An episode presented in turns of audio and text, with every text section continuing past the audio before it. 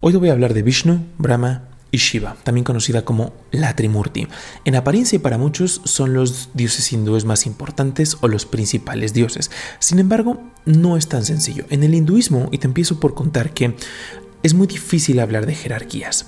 Podemos hablar de diferentes estados. En última instancia, los dioses del hinduismo representan distintas cualidades de la divinidad, del absoluto, Brahman o para Brahman. Este absoluto se dice que es inmanifestado, que está más allá del campo vibratorio. Los sabios de la India, al momento de observar a la creación, se dieron cuenta que había diferentes fuerzas gobernándola, distintos aspectos, y personificaron esos aspectos. Cuando hablamos de la Trimurti, de Vishnu, de Brahma y de Shiva, estamos hablando del aspecto creativo, esa facultad de la divinidad para manifestar mundos, para manifestar universos, leyes, el aspecto preservador que sostiene absolutamente todo. Este aspecto es Vishnu y el aspecto que diluye, el aspecto que renueva es Shiva. Hay diferentes historias que nos explican la creación. Es importante mencionar que todas las historias del hinduismo son una fuente de inspiración para que últimamente el devoto, el practicante espiritual, decida pasar a la acción y experimentar a la divinidad. Todos los dioses, estos tres incluidos, son aspectos que el practicante espiritual puede utilizar como objeto de su devoción. Hay gente que únicamente se identifica con Shiva, con este aspecto renovador que diluye. Hay gente que toda su, devoción perdón, la vierte en Vishnu. El caso con Brahma, te voy a dejar subido aquí en la descripción, es un poquito más complicado porque la historia habla de que se le maldijo.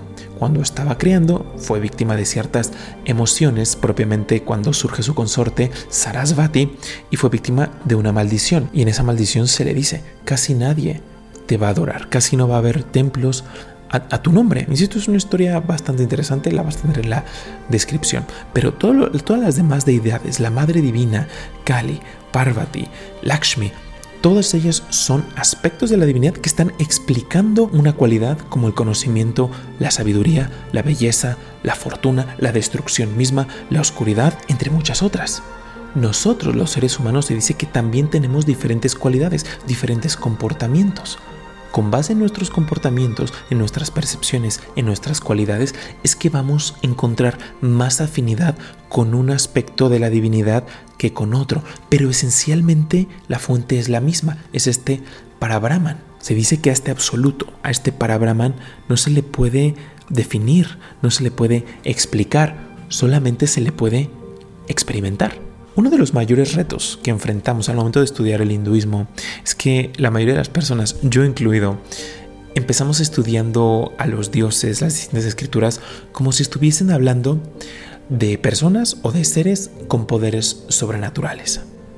Ese, nos dicen los sabios, es el primer error. Y cuando hablamos de esta Trimurti, de Vishnu, de Brahma y de Shiva, en los textos del hinduismo hay distintas historias.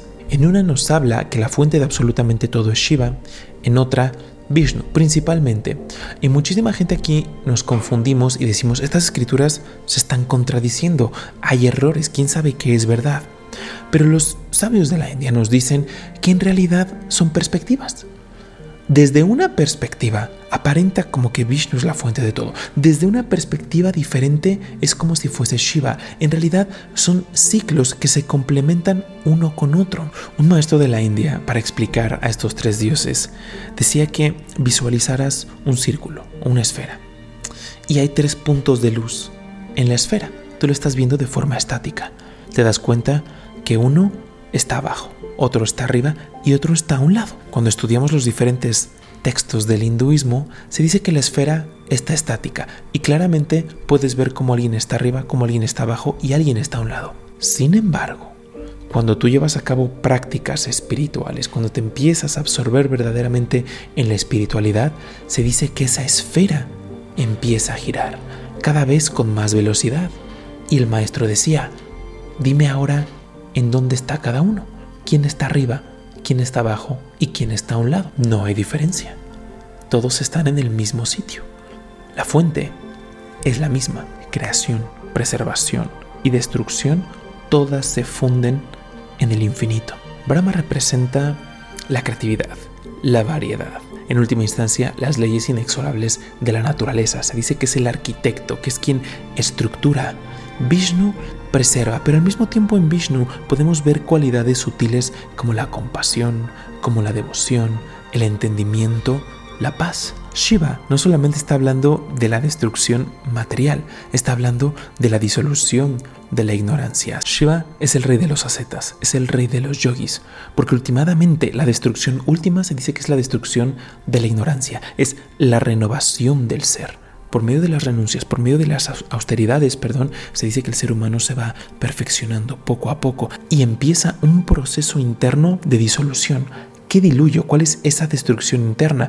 Disolución de deseos, disolución de apegos, disolución de todos esos patrones y estructuras mentales que nos hacen mantenernos en el plano limitado. Como mencioné al principio, estos tres dioses tienen sus consortes. Vishnu tiene a Lakshmi, Brahma tiene a Sarasvati y Shiva tiene a Parvati. Las consortes de estos dioses representan su energía. En sánscrito se llama Shakti. El universo se dice que es una combinación de conciencia y de energía.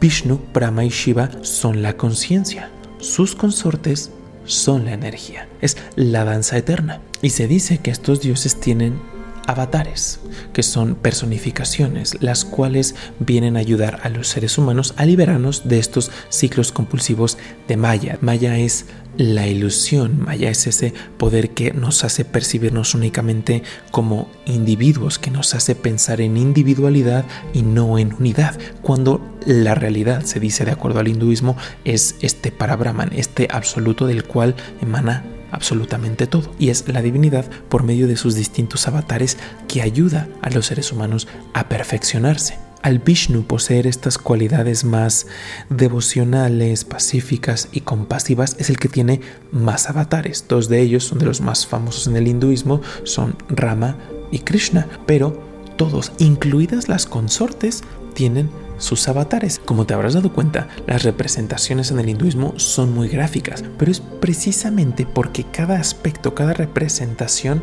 tiene muchísimas cualidades que vienen ahí. Yo hablé eh, hace unos días de la diosa Kali, que vas a tener ese video en la descripción, en donde cómo hasta sus dientes, la forma que tienen los dientes y cómo está la lengua de la diosa Kali, están representando algo muy profundo.